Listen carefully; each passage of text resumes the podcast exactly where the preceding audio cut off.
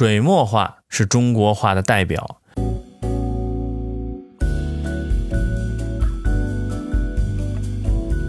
水墨画是中国汉民族特色较强的一种绘画艺术形式，借助具有本民族特色的绘画工具和材料——毛笔、宣纸和墨，来表现具有意象和意境的绘画。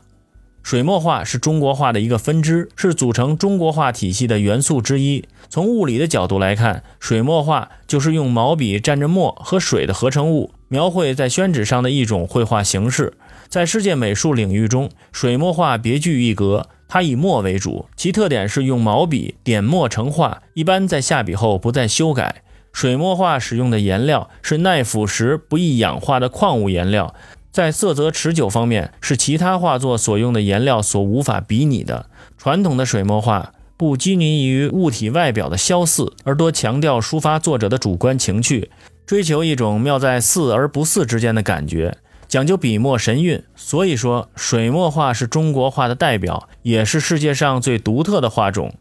中国画分为人物、花鸟、山水三类。人物画表现的是人类社会，突出人与人之间的关系；山水画表现人与自然的关系，讲究把人和自然融为一体；花鸟画则表现大自然的各种生命与人的和谐相处。